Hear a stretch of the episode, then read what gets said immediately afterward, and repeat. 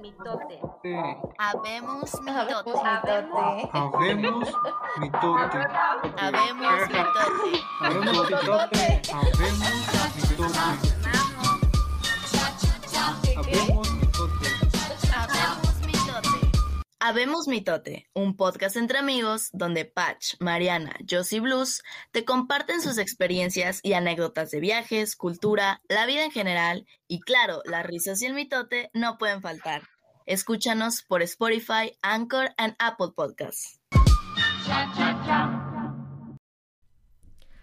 Hola, bienvenidos amigos a un episodio más. Hoy estoy muy emocionada de presentarles a una amiga y también su amiga, se llama Sheila. Sheila le gusta también mucho viajar, es maestra de español, es maestra independiente de español, entonces les queremos platicar eh, pues su camino, eh, los beneficios que tiene de ser maestra independiente, el no el pertenecer a una oficina o una empresa, y pues también para platicarles que también se puede ir, irse por otros caminos y no literalmente irse por lo que estudiaron o lo que ustedes tengan en la cabeza, también hay otros caminos y se los vamos a platicar ahora.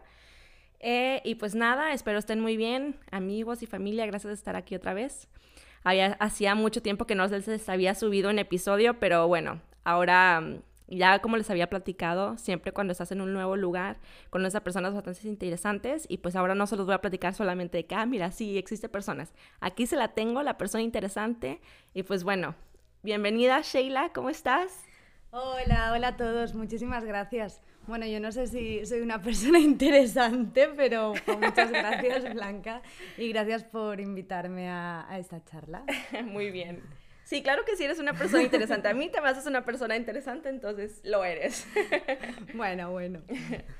Bueno, platícanos un poquito, Sheila, de quién eres tú, qué estudiaste, qué te gusta hacer, tus hobbies, todas esas cosas. Vale, pues bueno, yo primero de todo eh, me llamo Sheila, hola, y nací en Barcelona. Tengo ahora mismo 33 años y, y bueno, eh, como todos, ¿no? A los 18 años o así teníamos que elegir qué estudiar. Yo por suerte lo tenía muy claro. Yo siempre quería mm, tener un trabajo que pudiera, no sé, estar con otras culturas, conocer a otra gente de diferentes países. Y entonces decidí estudiar filología hispánica. Y me metí ahí. ¿Y eso qué estudié- significa en, en español? Pues filología hispánica es el estudio de la literatura y la lingüística del español. ah, muy bien. Sí, sí, sí, Ujú. sí. Entonces, nada, me metí a la carrera, mm, siempre compaginándolo con otros trabajos. Desde que empecé la universidad trabajaba como, sobre todo como dependiente en tiendas de ropa. Y ya a los 19 años me fui por primera vez de mi casa, me fui a vivir a Salamanca. Eh, no sé cómo es en México, pero la universidad en España hacen programas de intercambio. Entonces me fui a otra ciudad de España en ese momento Sí. y me encantó estar aquel año sola en Salamanca, en otra ciudad. Volví a Salamanca. ¿Qué tan lejos está eh, Salamanca de tu ciudad? Mm, en coche está como a 13 horas, diría yo. Ah, es lejos, Sí, sí, es está bastante bastante lejos. lejos. Sí. Y nada, fue un año loco, me lo pasé súper bien. Y cuando volví a Barcelona después de ese año, es como que yo ya no me encontraba allí.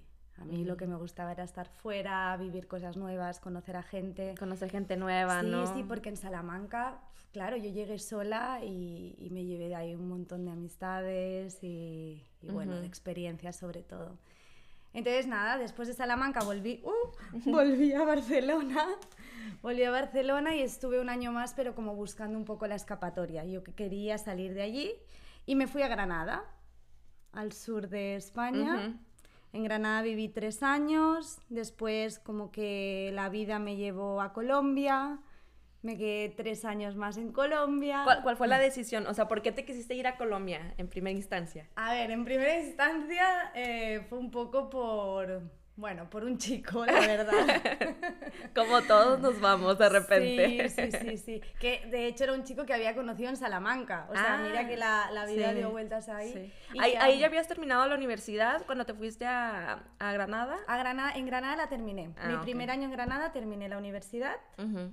Y, y ya, y luego seguí allí trabajando sí, todavía de otras cosas, no había encontrado trabajo de lo mío o de a lo que me quería dedicar. Y nada, y finalmente decidí irme a Colombia y allí se me dio la oportunidad de empezar a trabajar como profesora de español para extranjeros, que, que era lo que quería y lo que buscaba. Ujú. Y la verdad es que me fue muy bien. Mm. Empecé ahí, pues, a, primero trabajé en una escuela más pequeñita y luego empecé en la universidad, hice diferentes cursos y, y allí me di cuenta que, que me encantaba. Que lo que había pensado, ¿no? En un primer momento decir, ah, quiero dedicarme a eso, que sí, que había acertado y, y me gustaba. Y siempre tuviste súper claro que querías ser profesora de español. Claro, al estudiar español, ¿no? En profundidad y tal, y al gustarme tanto la lengua y la literatura y, y- y poder enseñar eso a otras culturas, sí, Sí. lo tenía claro. O sea, es verdad que podría ser profesora también de literatura y lengua española, eh, por ejemplo, en España, ¿no? Ujú. Pero no, a mí lo que me gusta es trabajar con, con extranjeros. Sí, sí. sí. Aparte como esa dinámica que hablábamos, ¿no? De, del profesor eh, alumno cuando estás aprendiendo idiomas, no solamente es el idioma, son la cultura, los valores y toda esta como doctrina súper específica. Eso está bastante, bastante, a mí me gustó bastante esta parte cuando estuve aquí aprendiendo alemán, Hmm. que uno piensa, porque yo siempre tenía en la mente, ¿no? De que mis clases de inglés en la escuela, ta, ta, ta, ta, ta. Pero ya cuando es una persona que tú vas y tú quieres aprender ese idioma directamente, es- se abre una ventana súper Sí, grande y es una experiencia muy bonita, de verdad es una experiencia muy padre. Sí, sí, sí, y además eso estoy, bueno, casi siempre, es verdad que también he trabajado con, con niños y adolescentes, pero la mayoría de, de mis estudiantes son todos adultos y saben lo que quieren. Entonces es muy fácil también el hecho, bueno, fácil, que, que alguien te venga tan motivado, la verdad es que se agradece muchísimo. Sí, ¿no? sí. Y como que siempre están esperando no solamente descubrir como el idioma, sino también la cultura detrás de ese claro, idioma, claro. Sí, No. lo que tú les puedes brindar y Sí, así. Y, a, y a la vez yo también aprendo un montón.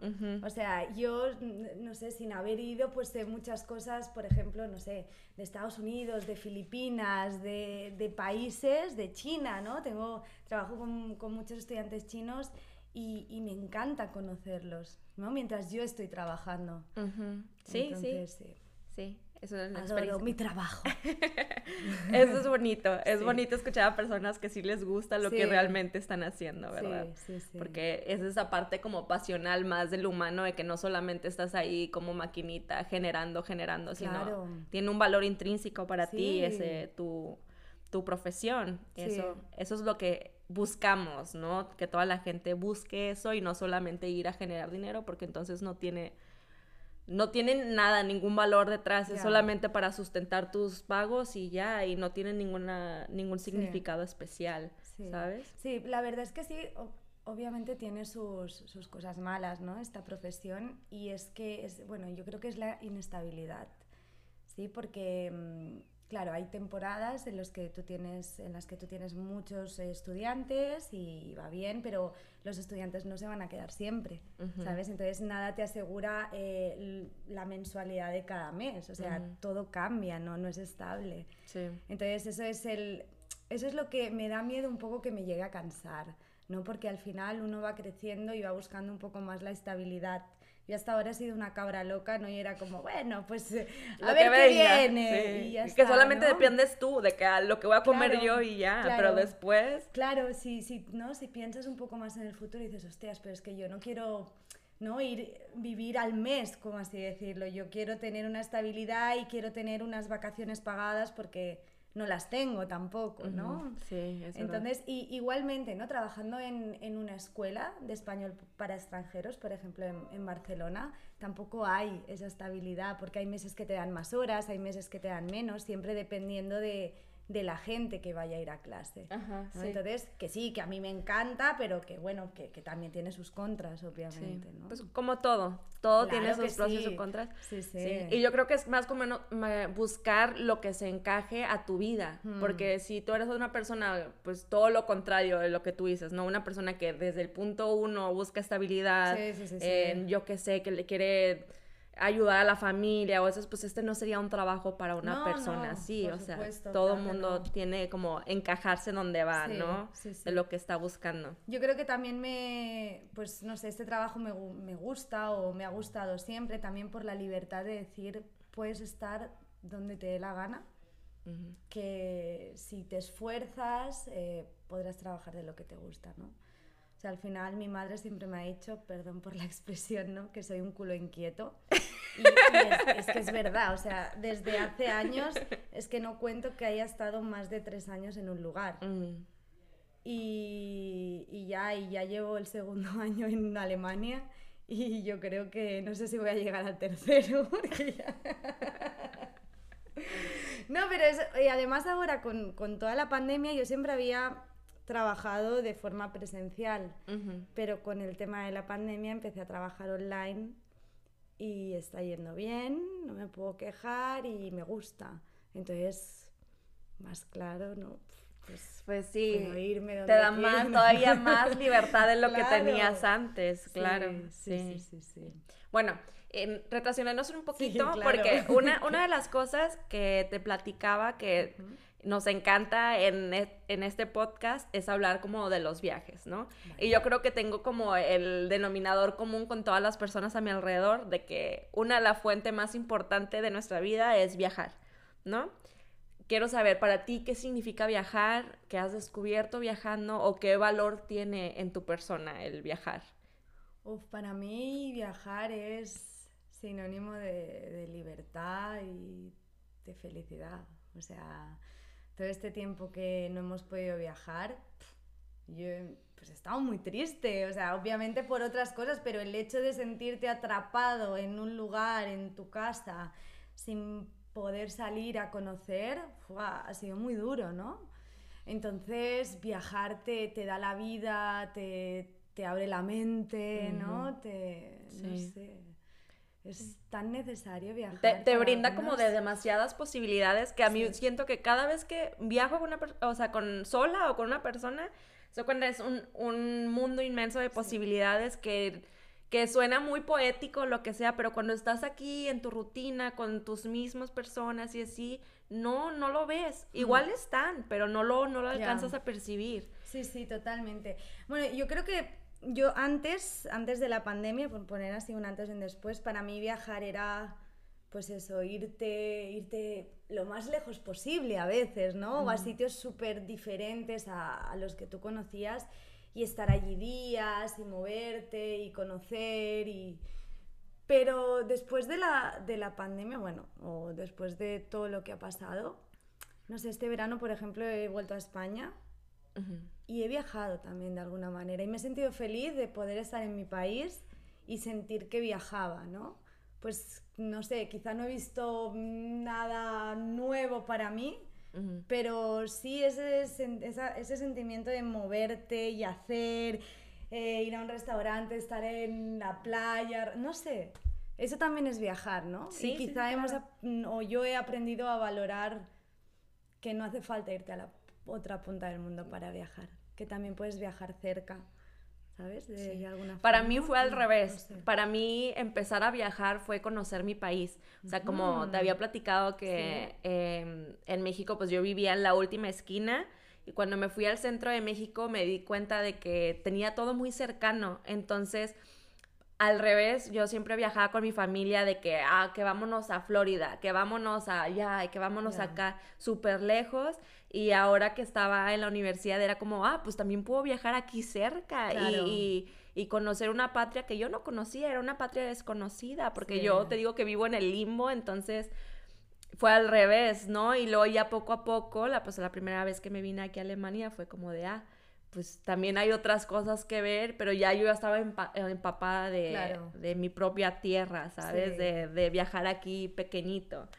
Eh, pero pues sí, está, está bien. Y aparte yo creo que también está padre de que sepas que también puedes tener esas ex- experiencias en tu propio país, que es bastante importante. Sí, sí, sí, sí, es importante. Además, además es eso, es que conoces otras cosas que no conoces aún viajando en tu país, como dices tú. ¿Sabes? Eh, yo creo que en cualquier país pasa lo mismo. Hay diferentes regiones, hay diferentes comidas, hay diferentes paisajes, ¿no? Entonces, Ujú. Y descubres personas, sí. porque muchas veces como que nos dejamos dictaminar porque lo que vemos en Twitter o lo que vemos en las noticias de que, ah, Sí. que todos los españoles, que todos los mexicanos somos así, No. pero no es verdad, No, no, no, es nada. verdad, o sea, es todo lo contrario. Para empezar, todas las personas somos diferentes Sí. de donde somos, ¿no? Y ahora en un país, hablando de un país, no manches, o sea, es totalmente diferente. sí, sí, somos muy diferentes, ¿no? Regiones. Y pues supongo que aquí en, en España, por ejemplo, la parte que está pegada más a Francia y la parte que está pegada más al sur, pues también el, Claro. eh, la personalidad de la gente, su, el su- ambiente, la alegría, Ajá, ¿no? Sí, sus valores, muchísimo. todo eso. E incluso como hablan, o sea, Sí. sí, totalmente diferente. Sí, sí, sí. Así que nada, que, que jolines, que, que no te digo que no tenga ganas de coger un avión e irme también a conocer algo lejos, ¿no? Pero Sí. que, que bueno, que también creo que con los años uno pues va cambiando el sentido de viajar y, y al final te llena de cualquier manera el, el poder viajar y el tener días de vacaciones también, ¿no? Sí. Sí. Que es una de las cosas que más me atrae aquí a Alemania, la verdad. Sí, de ¿no? poder decir, ah, un mes libre al año. Es ¿quién te verdad que el otro da? día me contabas, ¿no? Que Sí. en México pues tenéis... Seis días. Creo que ahora siete, por si me equivoco, Vale. algo así. Vale. O sea, nada. Claro, O sea, apenas sales en el avión y ya tienes que regresarte. ya. Sí. Es curioso eso, ¿no? Que uno está trabajando todo el año esperando esos días de vacaciones. Ujú. Uy, no sé, yo creo que deberíamos tener más días de vacaciones al final. Aquí. Aquí en Olmo, o sea, yo creo que es necesario, o sea, sí, claro. No, sí, sí, sí, totalmente. Uf. Pues yo, yo, yo porque todavía no he experimentado, igual y en unos cuantos años digo, ah, pues sí son poquitos 25 días, ¿verdad? No, pero, pero... mira, a mí lo que me gusta, aparte, es como aquí les da la libertad de que tú escoges tus vacaciones. En México, igual y me estoy equivocando, pero creo que no es así. O sea, para empezar tienes que cumplir el año, ¿no? De, de trabajar. Sí, Y luego ya te dan esos días. y igual y si los puedes escoger en alguna otra empresa, pero tengo yo que como que ya le tienes que pedir permiso de que estos días me voy a ir. claro. O sea, ni se te ocurra irte en temporada alta, por ejemplo. Ya. Ya, sí, esto yo creo que cada país es bastante distinto en eso. ¿no? En España también tienes entre 27 y 28 días, creo. Eh, pero bueno, depende de la empresa o te obligan a cogerlos en agosto, otras empresas puedes escoger durante todo el año. Por ejemplo, en la empresa donde trabajaba yo antes en Barcelona, claro, junio, julio, agosto era la temporada alta porque muchos extranjeros venían a la escuela Mm, en, en verano, ¿no? Entonces En- en podíamos coger eh, vacaciones durante todo el año, mm, menos en esa temporada, ¿no? Pero, sí. Pero sí, la verdad es que después de trabajar tanto se agradece tener vacaciones. Hablemos un poquito como de tu descubrimiento.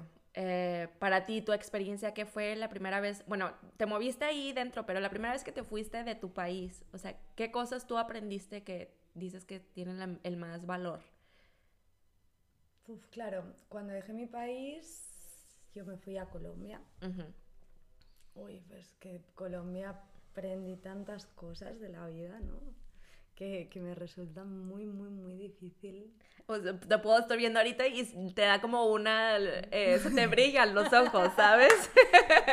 Joder, Cuéntanos. Claro, no sé. Es que yo, yo llegué a otro mundo allí. Ujú.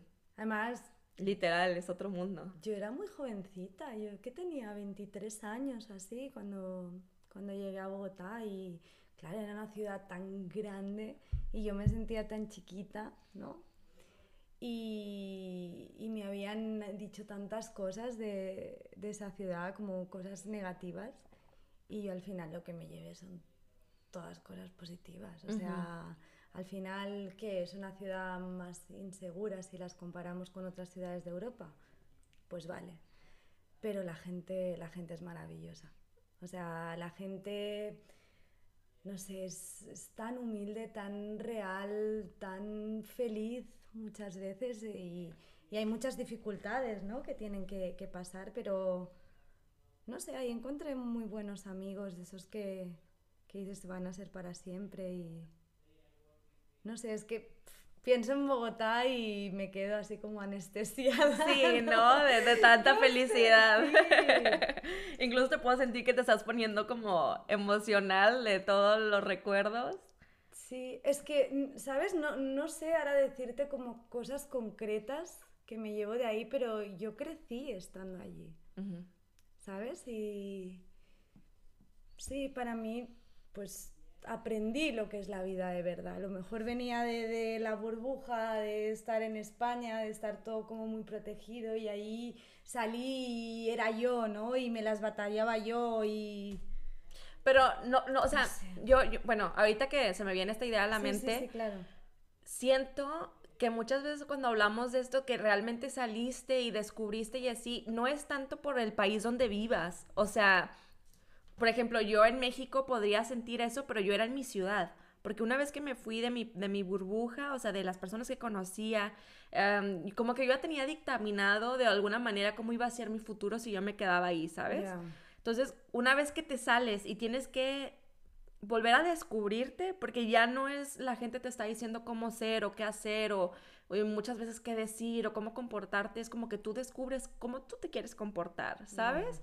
Y no es tanto de que ah, así es España, te tenían una burbuja, no es eso, simplemente es como que la sociedad en la que vives muchas veces nos moldean y una vez que tú te vas de ahí, tienes ese como nuevo inicio de cómo tú quieres ser realmente. Sí, pero, o sea, yo antes ya había estado, ¿no? Ya había salido de Barcelona y había estado lejos de mis amigas, de, de mi familia, ¿vale? Que eran dos ciudades españolas, pero no fue lo mismo lo que sentí. O sea, fue llegar a Bogotá y como, como si me hubieran dejado desde un avión abajo y me dijeron, descubre, Ujú. ¿no? Y no sé, todo era muy diferente, ¿no? Yo, yo recuerdo cuando llegué, llegué a la primera vez que fui al centro de la ciudad, todo era como muy raro, ¿no? Es como que... Los olores, Sí, la gente. sí, la gente, ¿no? Eh, yo qué sé, entrar al transporte público. Pero a mí me gustaba, a mí me gustaba estar allí, ¿sabes? Lo que sí que es verdad que tengo la- el recuerdo de estar allí, estar disfrutando, pero al mismo tiempo pensar, yo no me veo aquí toda la vida. Mm. Pero lo mismo me pasa en Alemania. A mí es lo que te iba a decir, a mí me pasa todavía ahorita, creo. Pero está bien, o sea, Ya es que yo, sé. yo creo que, bueno, al menos en la manera en que yo pienso es como que todo tiene un ciclo, ¿sabes? Y creo que si una persona realmente quiere estar en, una- en un lugar toda la vida, pues tiene que ser una persona demasiado fuerte o demasiado perseverante para poder aguantar eh, todos los altibajos que tiene un lugar. Porque de alguna manera, o yo no sé si es correcto o incorrecto, pero yo siento que en el lugar donde estás en ese momento muchas veces se termina ese ciclo. Y dices, Sí. ya no tiene na- na- nada más que ofrecerme. O sea, lo que tenía que aprender aquí, ya lo aprendí, pues lo que sigue. Eh, no, no puede ser, o sea, un país o así, o sea, puede ser hasta una Sí, ciudad, sí, hasta una claro. ciudad, lo que sea. Y una persona que realmente nace, crece, se desarrolla y vuelve, así, de que todas las etapas de un humano y muere ahí, pues es una persona muy, muy fuerte. Ya, ya. Porque entonces, ¿qué es hacemos? difícil. Porque es lo que dices tú, o sea, yo entonces vivo, o nosotros vivimos cerrando ciclos, o sea, Ajá. llevo así muchos años y entonces a veces pregunto, pero es que no sé ni dónde quiero ir, ¿sabes? Ahora sé que, que en Alemania me queda poco, pero tampoco sé a dónde quiero ir, no sé si quiero volver a Barcelona, no, no, no sé. Pues yo ¿no? creo, Entonces, es raro. yo me dejo guiar por mis metas. O sea, sí es verdad que a veces digo de que porque ya no quiero estar aquí, o sea, me pasó en Guanajuato, o sea, a mí me encantaba Guanajuato, me encanta Sí. regresar, o sea, es, yo siento que es mi hogar realmente, o sea, como si yo hubiera nacido ahí, mi hogar es Guanajuato, así. Pero llegó un momento cuando yo terminé la universidad y que me había quedado un semestre más, que dije, ya no puedo estar aquí. O sea, ya, o sea, es lo mismo uno todos los días, la misma gente. O sea, me estaba pasando lo mismo que, que en mi ciudad, ¿no? Dije, hay que empezar algo nuevo, porque si no, yo aquí ya me voy a quedar. Y no es, o sea, no era el momento que yo quería sembrar ahí mis raíces y así, no era ese el momento. ¿sabes? Entonces, yo siento que, que tiene mucho que ver con las metas, o sea, qué es lo que tú tienes proyectado para ti, como personal o en pareja, ¿sabes? O sea, de, de ok, no, no, ya viste que no, no quieres estar aquí en Alemania, ya tuviste que aprender, bueno, pues ahora que aprendiste que podías estar de independiente, ¿sabes? Eh, en una escuela y así, que puede funcionar bastante bien, pues tal vez eso tenías que aprender, pero ahora que sigue en metas personales. ¿no? Sí, lo que pasa es que a veces es difícil definir las metas personales en tu vida, ¿no? Y más cuando quizá las has tenido alguna vez y todo se ha ido a pique. ¿No? Entonces, Sí. yo creo que es muy importante fijarse objetivos y ir hacia algún sitio y ser muy consciente de que si no se consigue no pasa nada, ¿no? Y no frustrarse. Habilidades siempre nacen. Sí, Yo, yo, yo, cuando no se Sí. puede cumplir una meta, eh, me excuso con decir, bueno, aprendí a hacer sí, esto. sí, sí, sí, por supuesto. Pero la cosa, o sea, tú, tienes claras las, las metas, hacia- porque a mí me cuesta un montón. Yo, mira, si te digo la verdad, eh, uno de los planes, yo, yo me vine aquí con mi pareja y uno de nuestros planes era venirnos a Alemania para poder ahorrar un poquito más de dinero y eh, estar un año viajando. Es, esa era nuestra meta. Sí. Y Sí. ese era nuestro sueño. ujú. ¿Qué pasa? Que con todo lo que ha pasado, pues el sueño mm, se fue. Sí, Se pues sí. esfumó o se aplazó, no sé, llámale como Pero eso nos quieras. pasó a todos, ¿eh? Vale, entonces, eh, era, un, o sea, era una cosa que yo tenía desde, desde bien chiquita que quería hacer eso.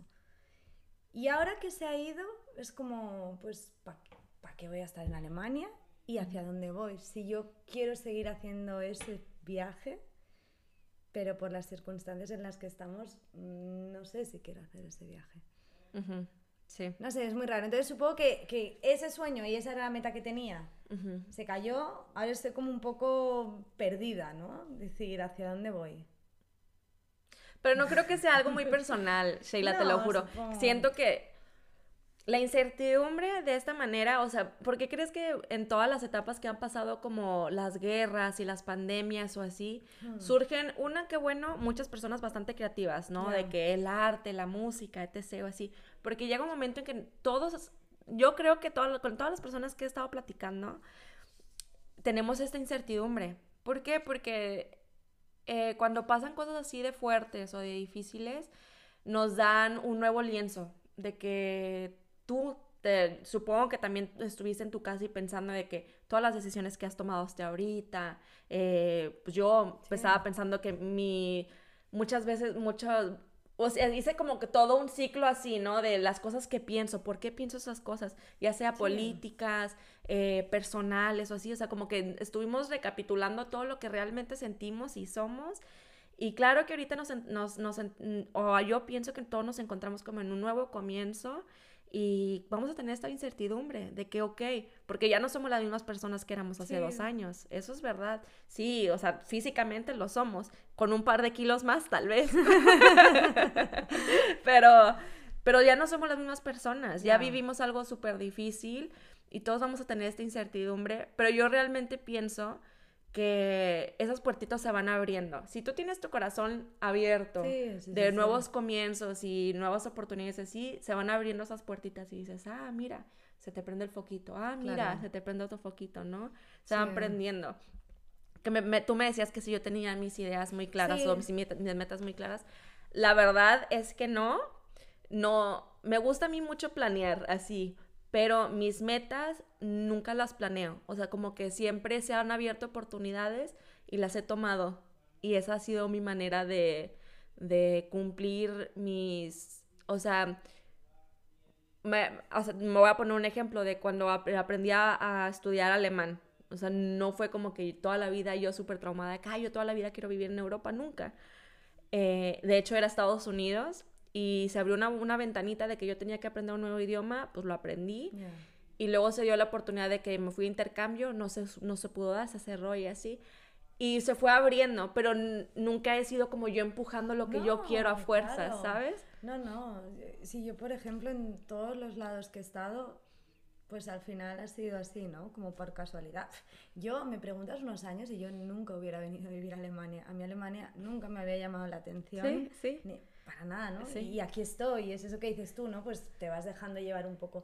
Pero sí que a veces pienso en que mola tener un objetivo, ¿sabes? Es- está bien, o sea, no sé, yo hablo con mis amigas, ¿no? Y yo qué sé, hablas con una, ah, pues sí, porque yo el año que viene me quiero comprar una casa. Hostia, pues ya es un objetivo, lo puede conseguir o no, pero ya van como, ¿no? Forjando su caminito para llegar a eso.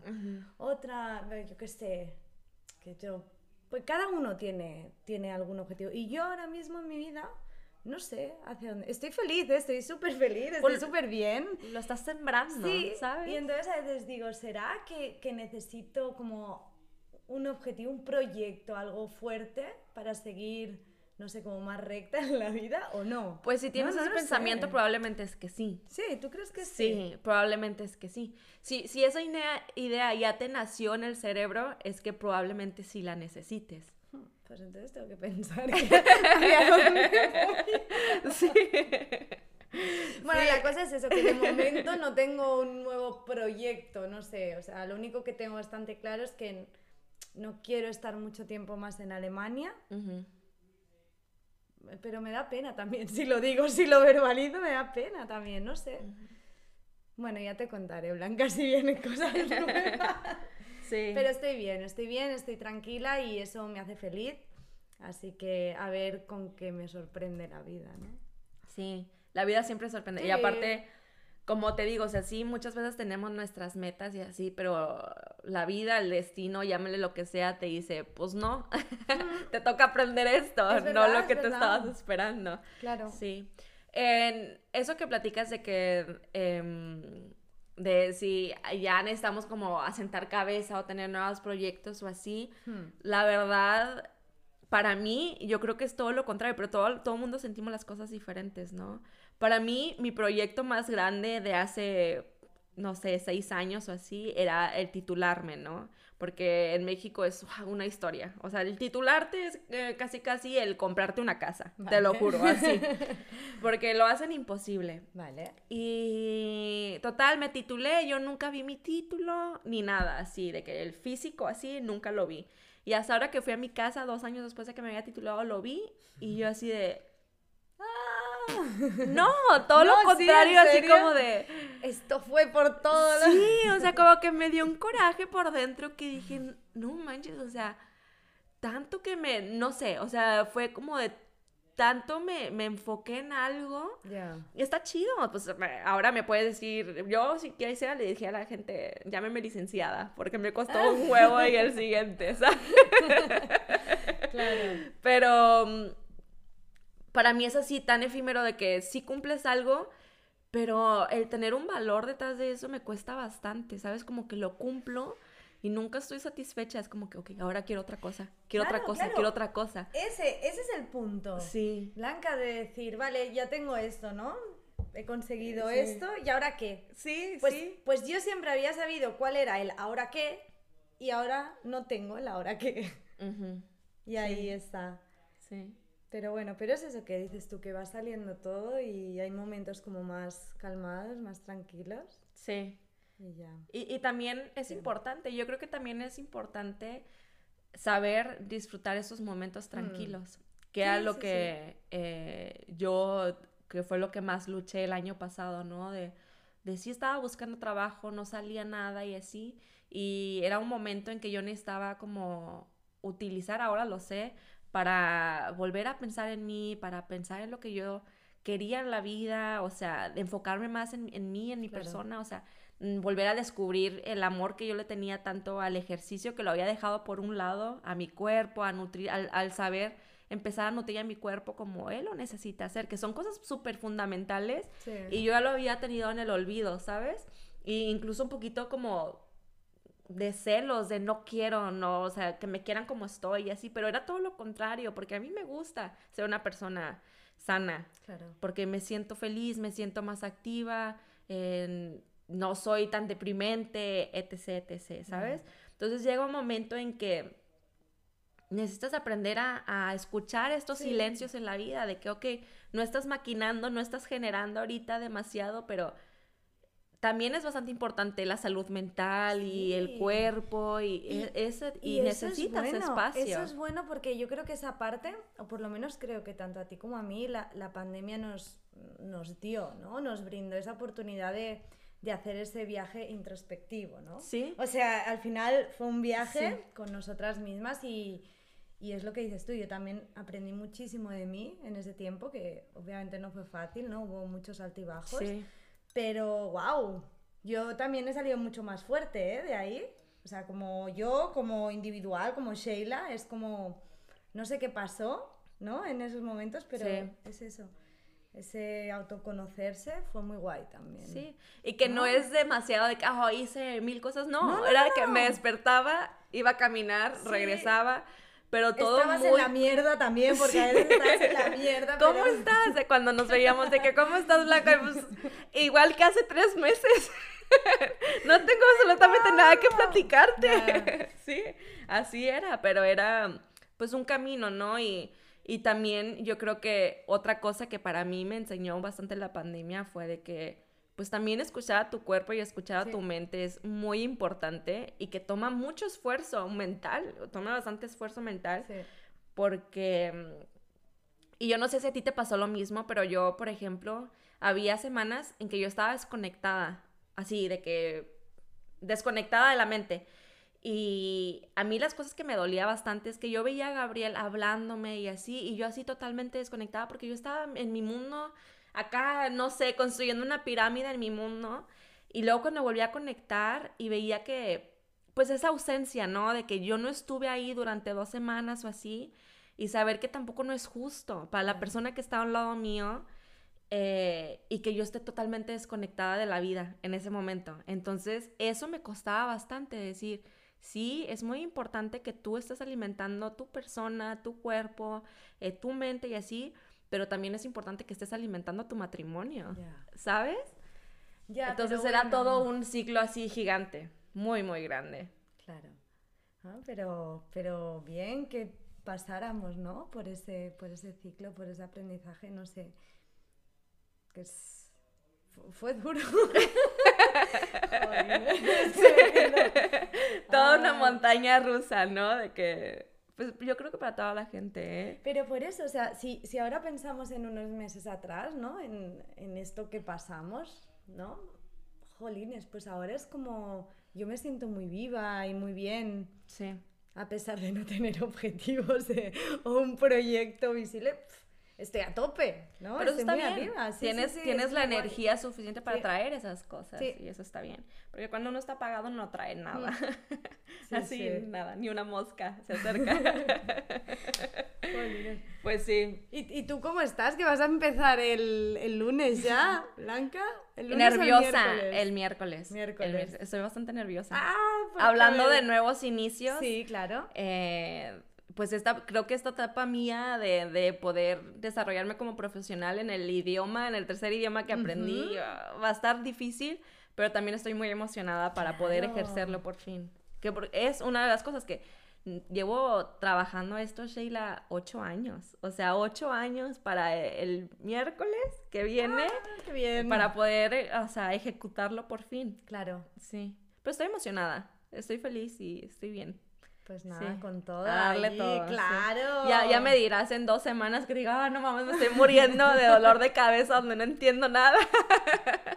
Ahí ya te diré cómo voy a estar. Bueno, Sí. seguro que va súper bien. Pues al Sí. principio siempre cuesta un poco, ¿no? Engancharse a todo y, Ujú. y ya, pero es Y agudizar el oído. ¿no? Sí, Las primeras, el primer mes tienes que estar agudizando.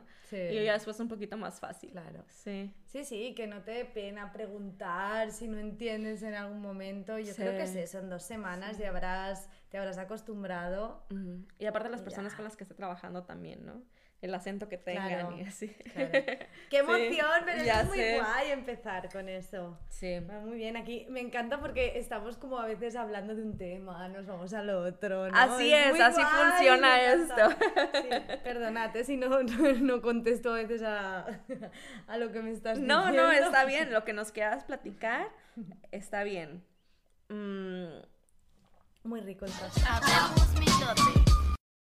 Tocamos ahora sí un poquito de lo que habíamos dicho al principio, de cuáles son tus beneficios de trabajar como independiente. O sea, hablaste de las cosas malas. ¿Cuáles son los beneficios? Y más o menos, ¿cómo le hace una persona que quiere trabajar como independiente, digamos, en específico, pues de maestra? Vale. eh, la verdad es que yo no buscaba ser, ser independiente o hacerme independiente aquí en Alemania. De hecho, mi idea era cuando, cuando me mudé aquí, pues buscar trabajo en una escuela y, y bueno, y estar en esa escuela dando clases. Lo que pasa es que eh, el primer anuncio de trabajo que vi, que era mm, se busca profesor de español, pues envié el, el currículum Y nada, me llamaron, hice la entrevista, entonces me explicaron que si quería trabajar allí, que sí, que les gustaba, que querían trabajar conmigo, pero tenía que hacerme independiente. Entonces fue algo que me vino de golpe. Entonces, claro, yo pregunté un poco como, pero ¿cómo así? O sea, me tengo que hacer independiente para cualquier escuela y me dijeron que sí, que normalmente en las escuelas de idioma, como no trabajas muchas horas normalmente o puedes trabajar en diferentes escuelas dependiendo de los estudiantes que tengas, pues lo que hacen normalmente es eso. Mm.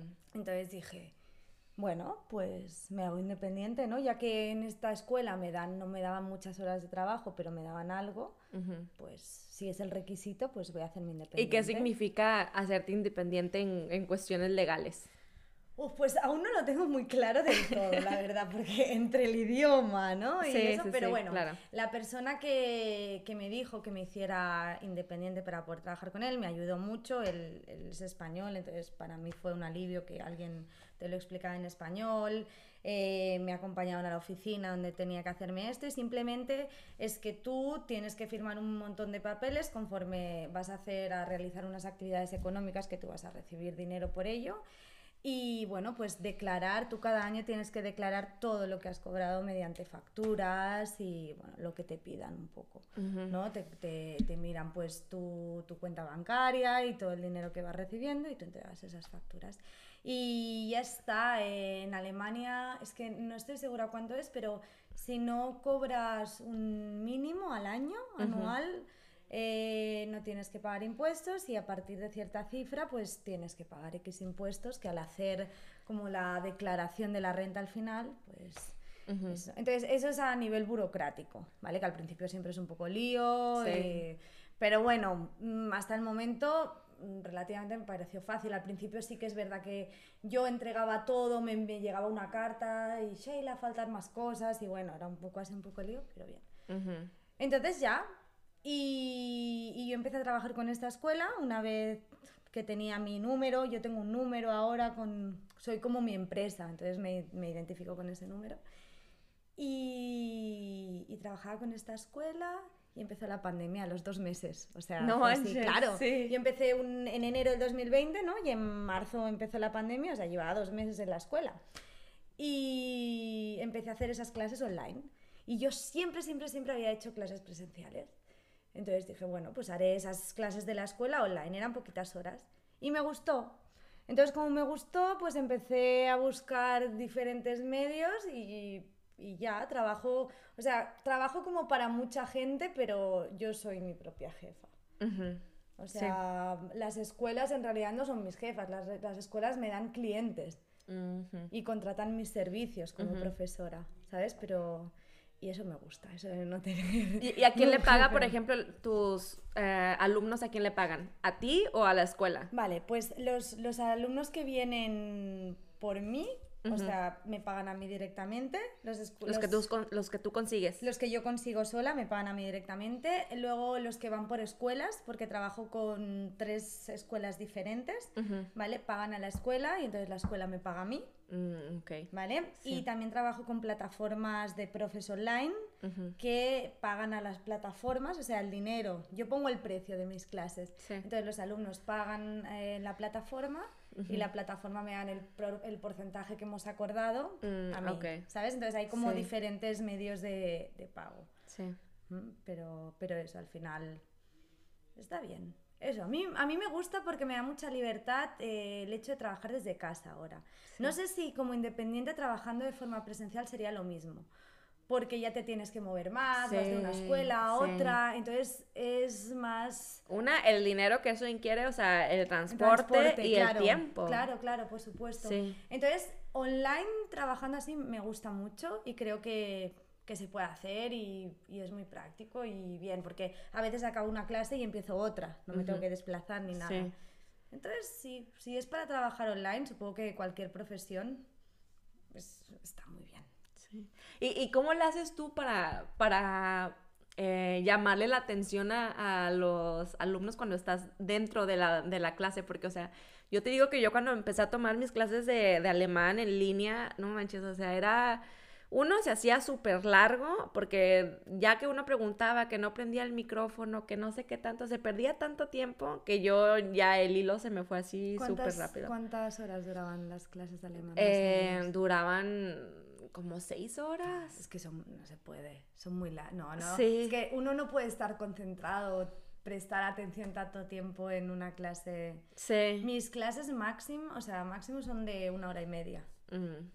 Ah, pues sí. Dos algunas, Ajá. pero como mucho, ¿eh? Ah, entonces no, no tienes el mismo problema. No, no, Yo creo que eso, que más de dos horas es ya no, no es productivo para el estudiante. Sí. Sí, como profe sí, porque a veces acabas dos horas de clase, empiezas otras dos y otras dos y, y es lo que hay, ¿no? Sí. Pero para el estudiante no, entonces no, no tengo ese problema. Igual mis grupos tampoco son tan grandes, doy muchas clases individuales, pero también a grupos y mis grupos máximos son de 8 o 9 personas. Ah, ok. Entonces Sí.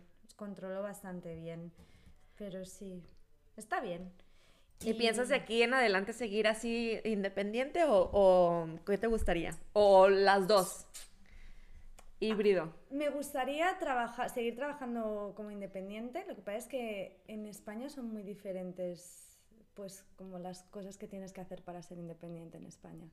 ¿No te cobran más? ¿De que te cobran más impuestos? por me, eso. me- me había dicho Sí, en Gabriel. España para ahora no estoy segura que sea exactamente, pero pongamos que sean unos 200, 250 euros al mes que tienes que pagar obligatoriamente independientemente de lo que tú ganes. O sea, a lo mejor estás ganando 500 euros, Sí. pero tienes que pagar 250, ¿no? Es bastante Entonces, dinero. Claro, entonces para hacerme autónoma allí, pues tendría que hacerme muy bien las cuentas, ¿no? Y decir, ¿me sale a cuenta o no me sale a cuenta?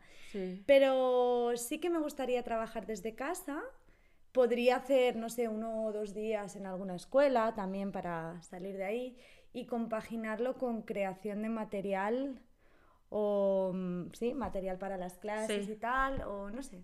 A veces pienso que también me gustaría ser coordinadora académica o algo así. Mm. Pero siempre yo creo que en el campo de la educación es lo que me gusta. Sí. Sí, incluso tampoco descarto la idea de algún día entrar en un colegio con adolescentes o algo así.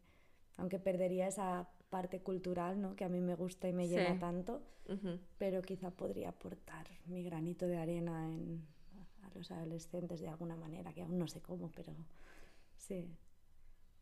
Sí, no sé, pero sí, el campo de la educación seguro. Bueno, y otra cosa más que te quería preguntar. Dime. Tú como profesora de Sí. idiomas, de español, Sí, em, ¿cuál es tu consejo para las personas que están aprendiendo un nuevo idioma? O sea, ¿tú, ¿tú qué le das de consejo a tus alumnos? Buah, es, es muy complicada esta pregunta porque yo puedo ser profesora desde hace muchos años y dar muchos consejos y, y mis estudiantes están muy contentos, ¿no? Y, ah, sí, Sheila, me encantan tus clases, a mí eso me encanta. Pero luego yo soy la peor estudiante de idiomas del mundo, o sea, veamos esto. Espero que no me escuche ningún estudiante. Pero, pero es que es verdad, yo no lo entiendo. Yo, yo tengo toda la teoría, ¿no? Y sé cómo motivar a la gente. Y, y claro, cada, cada persona es un mundo, ¿eh? También. Sí. O sea, cada uno, el, el método de aprendizaje es diferente para cada persona. Sí. Entonces, a mí mm, tengo que conocer bastante ya a la persona para poder orientarlos y, y dar, ¿no? Con, el, con lo que tiene que hacer. Ujú.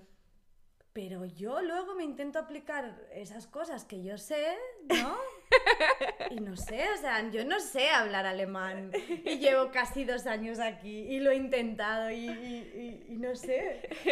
¿Sabes? Entonces la gente me dice, pero ¿y ¿cómo lo haces, no? Yo, por ejemplo, los primeros días de clase con mis estudiantes de nivel cero, ¿no? Yo les hablo ya desde el primer momento en, en español.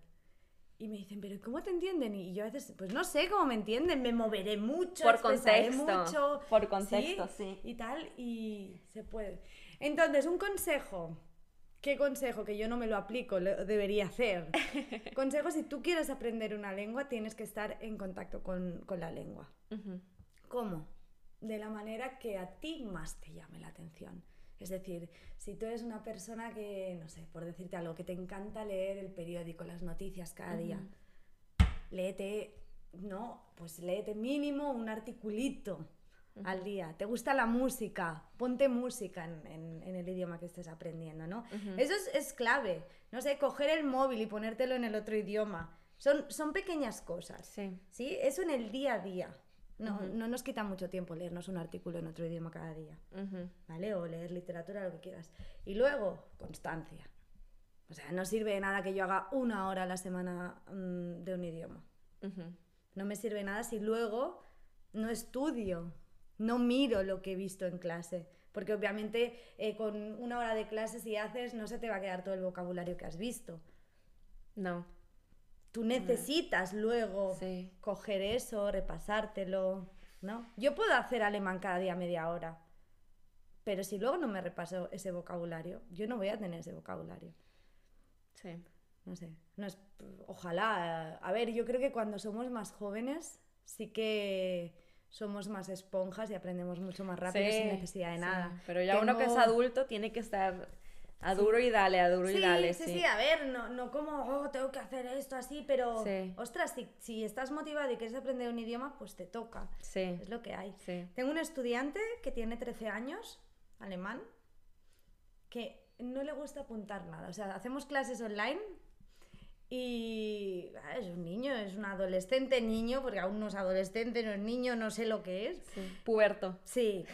Y. Ostras, ¿cómo aprende? ¡Qué envidia! ¡Qué Qué envidia! envidia, da ¡Qué envidia me da! envidia, O sea, no apunta nada, no me pregunta nada, solo hablamos. Y se le queda. Y habla como puede, porque tampoco sabe mucho. Ostras, yo estoy encantada con el proceso que estamos teniendo Sí. y, y en parte es por la edad que tiene, ¿no? Sí. Entonces al un final... beneficio. Sí, sí, sí, Y también hay gente que se le da mejor aprender idiomas. Sí. Totalmente. sí. Entonces, eso se nota Yo, yo, yo te digo, yo soy muy mala con los idiomas. Sí. Muy, muy mala. O sea, es algo que batallo muchísimo. Simplemente no se me dan. No es Sí. un don que tengo. Y en, en mi curso de alemán tenía un compañerito de 17. No manches, o sea, de verdad, qué envidia. O sea, una, el, el chavo e- era muy inteligente, el Mm. chavito. Y otra, o sea, simplemente todo se le quedaba y la que hablaba y así yo, de verdad. Y yo con la misma frase que llevo usando desde que a uno, ¿sabes? Sí, pero es Que todavía me equivoco cuando la digo. Ya, ya, ya, ya. Es que, Sí. oh, mira que son guays ¿eh? los idiomas, pero de verdad cuestan, cuestan y... Nada, simplemente eso, ser constante y, y esforzarse y con un poco de constancia y... Y, olvidarse de los acentos, que es también lo que siempre se le pone la traba a la gente, de que, ah, es que tengo mucho acento, de que, ¿Y qué? ¿y qué? ¿Y O sea, obvio vas a tener acento, no a eres nativo. siempre. Mira, hay muchos estudiantes de, de niveles muy avanzados que muchas veces es como, a ver, ¿cuáles son tus objetivos? No quiero tener acento. Y es como, a ver, ¿cómo hacemos eso? ¿no? Entonces, Sí. depende de si tienes un nivel muy alto, pues ya se puede empezar a trabajar. Pero es una cosa muy, com- o sea, muy complicada. ¿no? Pero, pero Que al final sí. no tiene, que no, No tiene tiene mucho sen- no, sentido. para nada. No tiene mucho ¿Qué sentido. más? Fíjate, o sea, una de las cosas que yo fui aprendiendo, o sea, yo, una de las cosas que siempre me remarcaba muchísimo es de que siempre me decían, ah, no tienes acento en inglés y no sé qué. Yo me sentía, uh, por los cielos. Pero ahora que estoy aprendiendo alemán y así, y que en estoy en constante uso de los tres idiomas, si a veces se me sale el acento en inglés, ¿Qué? digo, me entendieron. O sea, me estoy dando a Ah, entender, lo es estoy diciendo igual de correcto. Claro. Y, y es más, no ejerzo tanto esfuerzo en mi garganta. A veces digo las cosas así y cuando hablo con el acento, que en- o sea, que se supone que es acento inglés, me duele la garganta. Claro. Entonces, ¿cuál es el cuál es el punto? No tiene el punto. O sea, al final yo creo que la clave es cuál, cuál es el, o sea, cuál es la función del lenguaje. Sí, pues date a entender, claro. date a entender, sí. Claro. Pues te comunicas, te estás comunicando, sí. ¿Qué más da el acento, no? ¿No? Eso ya depende de lo que uno quiera limpiar, quiera perfeccionar, Sí. ¿no? Pero si te estás comunicando, ¿qué más da? ¿no? Sí. No sé. Es muy bonito aprender idiomas. La verdad es que sí. Y también se te abre más la mente y dicen, dicen por ahí que la estructura de tu cerebro también estás utilizando otras partes Sí. y también te haces más flexible. Hmm. Como eso, lo que te digo, soy yo antes de que, ah, sí, que el acento y así, y ahora digo, da igual, o sea, Claro. eso da igual, no tiene ningún sentido. No. ¿Qué va? A ver, claro, lo que pasa es que aquí en Alemania, pues a veces, muchas veces ya sabemos qué pasa, ¿no? Si no pronuncias exactamente como quieren las palabras. Yo creo que es, es un poco el- el- la exigencia del idioma en este país, Mm. que creo que en otros idiomas no lo son tanto, ¿no? Por- no sé, por ejemplo. no Yo creo que sí, tienes razón. O sea, en el alemán, aunque tú no quieras tener acento, muchas veces que lo que yo platicaba con Gabriel, aunque no quieras tener acento, ingiere muchísimo en, en lo que tú estás tratando de comunicar. Sí, pero sí, sí, sí, pero Por- porque no son, es como que, que, que no te acogen, o sea, no, no puede ser que, que no entiendan la diferencia entre, o sea, si tú quieres decir eh, celular, ¿no? Que es handy. Yo me acuerdo al principio de ir a una tienda y preguntar algo de, de esto y decir handy. Y entonces me ponían cara como, Así de, "¿Ah, ¿qué? ¿qué? Sí. ¿No? Y dices, Sí. en vez de handy, dices, ah, handy. Y tú, Ajá. Vale, pues ese tipo de cosas son las que me, no puedo con eso. sí, esos sí son bastante, nada flexibles. Claro, entonces eso nos hace estar más inseguras a nosotras, Sí. en el sentido de, ay, ay, que no me entienden. Tan mal lo ¿no? dije. Sí, es como, Sí, ¿en sí. serio no lo entiendes? Sí, sí. ¿No? Sí. Y yo creo que, que aquí pues pasa mucho eso, ¿no? Pero que en otros países, creo, ¿eh? No, tampoco he vivido en, en tantos países, pero creo que son más flexibles, más tolerantes con la no, sí pronunciación, lo son, ¿no? ¿eh? Yo una cosa que es la historia que siempre le cuento a todo el mundo Sí. fue de que yo llegué aquí a Alemania, ¿no? Cuando me vine así de niñera. Vale. Y yo venía aquí para aprender alemán, porque dije, no, no, el alemán no me entra por ningún lado, tengo que estar en Alemania para aprender. Llegué aquí, total, nunca los, los señores con los que yo vivía nunca me metieron en clases de alemán. Entonces yo estaba súper triste, ¿no? De que a eso vine y al final no pude. Y yo trataba, de verdad yo trataba. Ahí sí yo era súper clavada porque a eso venía, entonces me ponía a estudiar y todo escuchaba en alemán y música y, y Netflix y todo, ¿no? Y luego cuando trataba de hablarlo, la gente me cerraba así, o sea, la puerta así como de, no te entiendo. Literal así, no te entiendo. Qué rabia. Y yo así como, pero estoy tratando, o sea, lee mi, el contexto, lee lo que estoy, o sea, queriéndote decir, ¿por qué me cierras la puerta de esa manera, no?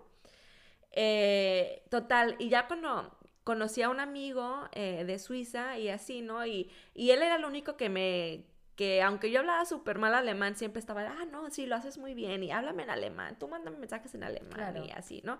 Siempre apoyándome, ¿no? Era el único. Y luego él, eh, eh, como que le nació la espinita de aprender español, se fue a México y se adelantó antes que yo, de que dos meses antes de que yo me regresara a México. Vale. Total, yo cuando me regreso a México y me lo encuentro ahí en Playa del Carmen, Ya sabía hablar ya español. sabía hablar español y yo no, o sea, de verdad me dio un coraje, Sheila, me hizo enojar muchísimo. Digo, muy bien por él, qué chido, de verdad me da mucho gusto por él. Pero me dio mucho coraje. Ya, ya, ya. Va, pero igual el alemán es muy difícil. O sea, Sí. vale que no es una excusa y no nos tenemos que pegar de- a eso. No, No, no, no, pero simplemente, aparte de lo que los mexicanos es de que si no te entienden, Te- te descifran. Así, Sí. ¿qué es lo que quieres? ¿A dónde vas, güero? Dime. Y Sí, así, sí, de que... Sí, es verdad. Y están así, y era así con, o sea, con él, todo el mundo le hablaba en español, y si lo decía mal, como No que pasa hacían caso, y así, ¿sabes? Aquí es verdad que nos cierran como la puerta. O Sí, como, ah, o, y- o y- miran al otro que tienes al lado, ¿no? Si Sí, no te entienden. Y Sí. te hacen pasar momentos bastante Sí. embarazosos. Sí, sí, sí. O te cambian al inglés, que luego hablan un inglés bastante mal, y, Mm. y yo así como de, ¿Qué? ¿qué estás diciendo? O sea, porque te hablan un inglés con un acento alemán y es así como, no sé qué idioma me estás hablando. o sea, ya me estás confundiendo más porque no sé. A ver, igual yo creo que en el aprendizaje de idiomas eh, siempre hay un punto de, de estancamiento o de frustración, Ujú. ¿vale? Lo que pasa es que yo creo que en Alemania que experimentamos el triple de frustración. Sí, ¿sabes? sí, Yo creo que... sí. Pero sí, o sea, es normal que, que, que llegue un punto que te sientes como muy estancada y muy frustrada, ¿no? Porque Ujú. no ves como ese avance. Pero luego una vez pasas, eso fluye un montón. Sí. ¿no? Es parte de la está. cultura, Ya ¿no? sé cuál es mi, mi próximo proyecto, objetivo en la vida. ¿Ah, sí? Sacarme un B2 de alemán. Que, que llevo estancada unos cuantos meses. No, y aparte, aparte tú estás frustrada porque tienes dos años viviendo aquí eh, sin oportunidad de hablar con gente, sin nada de eso. Yo tengo ocho años estudiando alemán. Pero ya está, ya lo tienes, tía, que empiezas la semana que viene ya y hablar alemán cada día. Sí. Pues sí, tía. Pues sí. Oh. Y bueno, para ir cerrando, Sheila, Dime. ¿qué, qué consejo le das a- aquí a mis amigos y a mis familiares de, eh, de los que tengan miedo de volver a empezar un nuevo ciclo? Que no, que, que no, que no tengan miedo, que, que, que es muy divertido siempre empezar de cero otra vez. ¿Crees, A ver, ¿crees que hay más eh, riesgo de perder que de ganar? no, al contrario, yo creo que siempre acabas ganando. ¿Verdad que sí? Sí, sí, sí, sí, para nada. Yo creo que nunca se pierde. Sí, pues a veces hay momentos más difíciles, ¿no? Y de encontrarse y de adaptarse, pero nunca se pierde. Siempre, siempre son aprendizajes. Y sí que es verdad que, que muchas veces cuesta mucho dar el paso. De decir, hey, voy a salir de, de mi zona de confort, ¿no? De donde ya tengo un trabajo aquí, o ya tengo una vida aquí, o tengo a mis amigos, o mi entorno. Siempre cuesta mucho salir de eso. Y que, la, y que se, o sea, no, no mentimos, o sea, se la pasa mal. Sí, es duro, sí, o sí, sea, sí, es duro, duele bastante. Sí. Sí. pero es lo que dices tú, o sea, yo creo que no, no hay nada que perder. Igual volver siempre puedes. Sí, exacto. Entonces, eh, a tu casa siempre vas a poder volver, entonces está bien llevarte, no sé, conocer otras cosas, aprender otras cosas que estando en, en el lugar de siempre no, no lo harías. Sí, yo invito siempre a la gente, si, si le apetece y tiene la oportunidad de irse, que, que no se quede en su sitio por miedo que dé ese paso y que lo experimente y, y ya, y a lo mejor te puede encantar y quedarte siempre, o te gusta pero no tanto como para quedarte, o, o estás unos meses y ya, y regresas, pero está bien dar el paso. O, o estás 10 años y, o sea, yo siento que el hogar es el hogar. Sí, Y muchas veces son las personas ese hogar. Entonces, tus seres eh, queridos, llámese familia o tus amigos o así, de verdad, los que son reales siempre van a estar ahí para darte ese impulso. sí, Siempre. sí, y eso es algo que, que son de las cosas que más aprendo, ¿no? De que, que más me ha gustado aprender. Que esa gente siempre está ahí incondicionalmente y obviamente Sí. tú también estás ahí para ellos, pero llamemos ahorita una, un poco de, de la perspectiva más egoísta, ¿no? Es- Esas personas siempre están ahí para ti. sí, siempre. Y, y de verdad da mucha felicidad que cada vez, como cuando yo regreso de sí, son abrazos, o sea, abrazos abiertos y que siempre te dicen de que aquí está tu hogar Sí, y sí, si en 10, 15 años tú decides regresar, ahí están, estar, ahí están. ¿sabes? Y, y es muy bonito. Muy, mucho, mucho. Yo, yo llevo es que más de entre idas y venidas, como 11, no sé, 12 años fuera. Y es eso, siempre que vuelvo a casa, pues siempre están los amigos de siempre, ¿no? La, familia, todo. Y lo que sí que es verdad que para irse, uno tiene que tener la mente abierta.